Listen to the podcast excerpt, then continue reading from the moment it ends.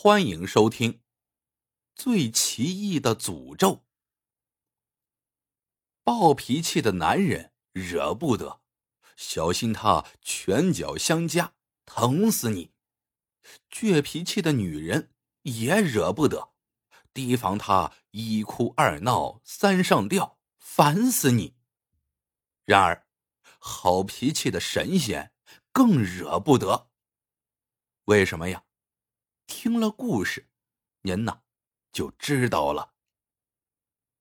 从前有个老实巴交的穷汉，三十大几了还说不上媳妇儿。邻村有个姑娘叫侯玉珍，因为名声不好，一直嫁不出去。媒婆把二人一撮合，男方觉得只要对方肯嫁，不再出什么幺蛾子，也就将就了。女方觉得呢？有人既往不咎，肯娶自己，就算是笨点丑点也凑合了。双方均无异议，便择日成了亲。这成亲不久，男方家就悔青了肠子。这女人心眼儿实在是太坏、太凶悍了。这哪里是媳妇儿，分明是个夜叉。丈夫是个窝囊废，压根降不住她。他在家里作威作福，这公公婆婆都七老八十的人了，还要下地做饭，外加伺候他。可他对二老是张嘴就骂，抬手就打。这天夜里，公公婆婆又挨了媳妇儿的打骂。待夜深人静，两位老人抱头痛哭了半天，下定了决心：与其这么痛苦的苟活着。倒不如一死了之。他家院子里有棵四五人都搂不过来的大柳树，是仙人栽种的。两个老人来到院子里，倚着柳树坐下，拧开一个小葫芦瓶，里面装的是老鼠药。两人刚想轮流把鼠药往嘴里倒，突然吱呀一声响，树干上开了一扇门。一个青衣女子提着盏红灯笼，匆匆走了出来。她焦急的低声道：“两位老人家，何至于此？快住手！”两个老人吓了一大跳，惊问：“姑娘，你是谁呀？”青衣女子道：“这棵柳树是你家仙人所在，受日月精华滋养。”孕育出了我，我叫小青，是这棵树的树精。如今你们有难，我定不能坐视不管。老人们如同见着了救星，抱住小青，把儿媳的恶行哭诉了一遍。小青叹了口气，转身走进柳树里，拿了块银子，说道：“你们有了钱，儿媳妇儿大概就不敢虐待你们了。”冷不丁见到这么大块银子，俩老人的眼都直了。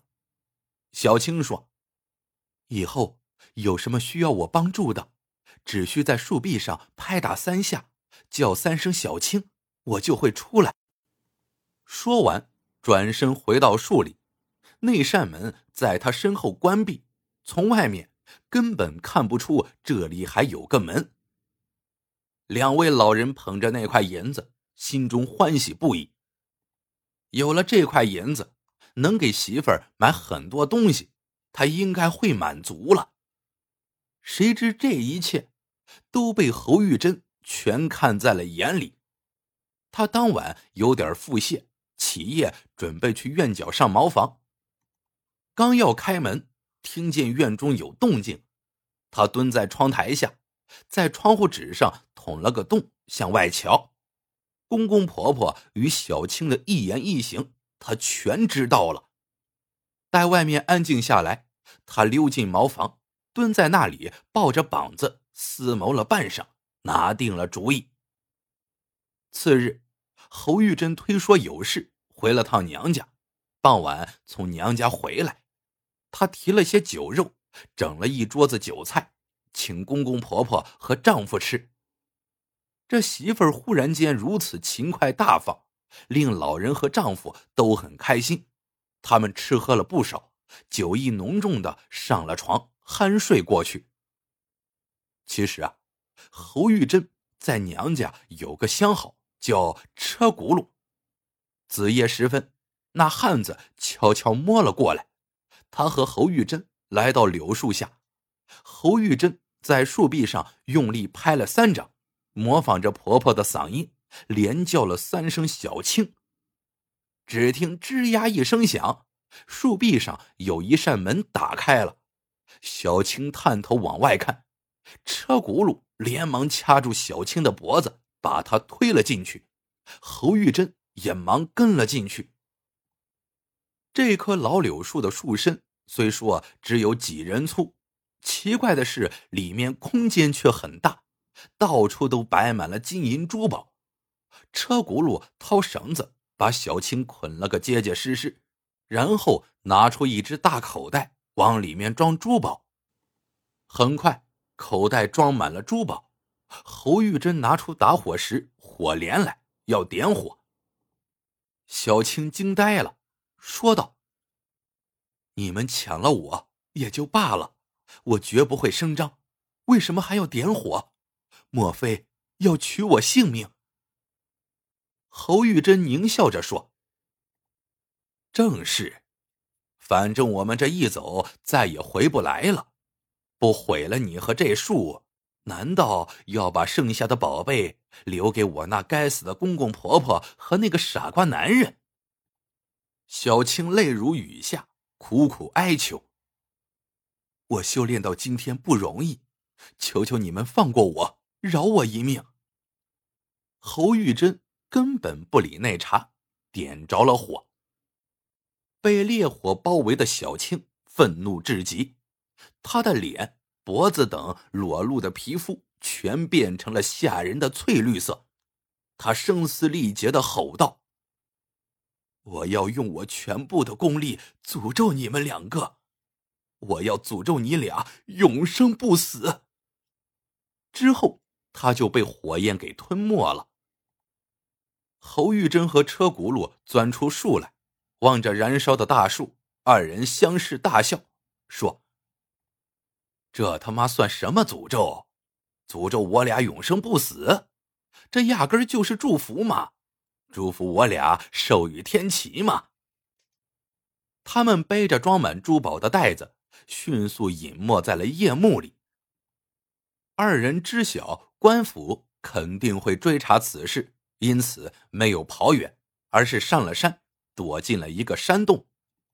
洞里有提前贮存好的食物，还有个小泉眼提供饮水，可以躲藏十天半月不用出来。他们准备等官差们懈怠了，再远走高飞。忙活大半宿了，他俩累得不行，先把袋子塞进岩缝里藏好，往地上一躺，就呼呼睡去。也不知睡了多久，他们醒了过来，洞外天光已经大亮了。侯玉珍望了眼枕边人，突然吓得大叫起来。他看见车轱辘的下半身已经变成了褐色的木头，而且那褐色还在向上吞噬着他的身躯，使他的身体一节节的化为了木头。与此同时，车轱辘。也大叫起来，因为他看见侯玉珍的躯体也在从下往上一节节的变成褐色。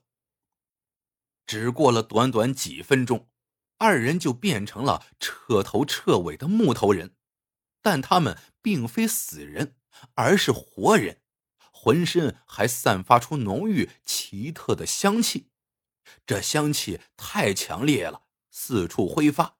不久就吸引了一个牧童的注意，在牧童的指引下，人们摸进洞来，找到了香气的源头，居然是两个牧人。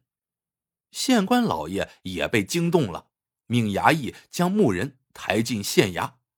一位资深的师爷对两个牧人研究了半天，对县官深鞠一躬，说道：“恭喜老爷。”这应该是两块上等的檀香木成了精，你看他俩的眼珠子还会动呢，还会掉眼泪呢，应该是就快修炼成真人了。如果把这俩宝贝献给皇上，老爷您还不得高升啊？县官大喜，用车驮了两个木人，自己亲自押车进京向皇上献礼。老皇上对俩牧人爱不释手，命令将他们放置在寝宫内，每天在牧人散发出的奇特香气中，他才能安眠。一晃几年过去了，老皇帝寿终正寝，在他生前拟定的遗嘱中，吩咐要让这两个牧人陪葬。于是，侯玉珍和车轱辘被扛进了地陵。面对面的伫立在老皇帝的棺椁前，墓室被密封了起来。伸手不见五指的黑暗中，只有侯玉珍和车轱辘的四只眼珠一闪一闪，泪水扑簌簌的往下淌。直到现在，他们才彻底弄清楚了那个小青诅咒的可怕。他们将永生不死。又是几千年过去了。这一天，墓室被打开了，进来一群考古学家。他们把两尊木头人送进古文物研究所，几经研究，却百思不得其解，搞不懂这两块人形檀香木何以眼睛还会开合，还会掉眼泪。最后，两个木人被划定为国家特级文物，放进博物馆特制的。防水、防火、防盗、防潮、恒温的玻璃柜中，对公众进行展示。每天，在透明的展示柜中，侯玉珍和车轱辘泪眼望泪眼，断肠人对断肠人，度日如年，苦挨着时光。以后，无论人世间如何兴衰更迭，这两个世界闻名的珍贵木人。都受到了妥善严密的保护，代代相传。展示柜里，侯玉珍和车轱辘，你看看我，我望望你，绝望的闭上了眼。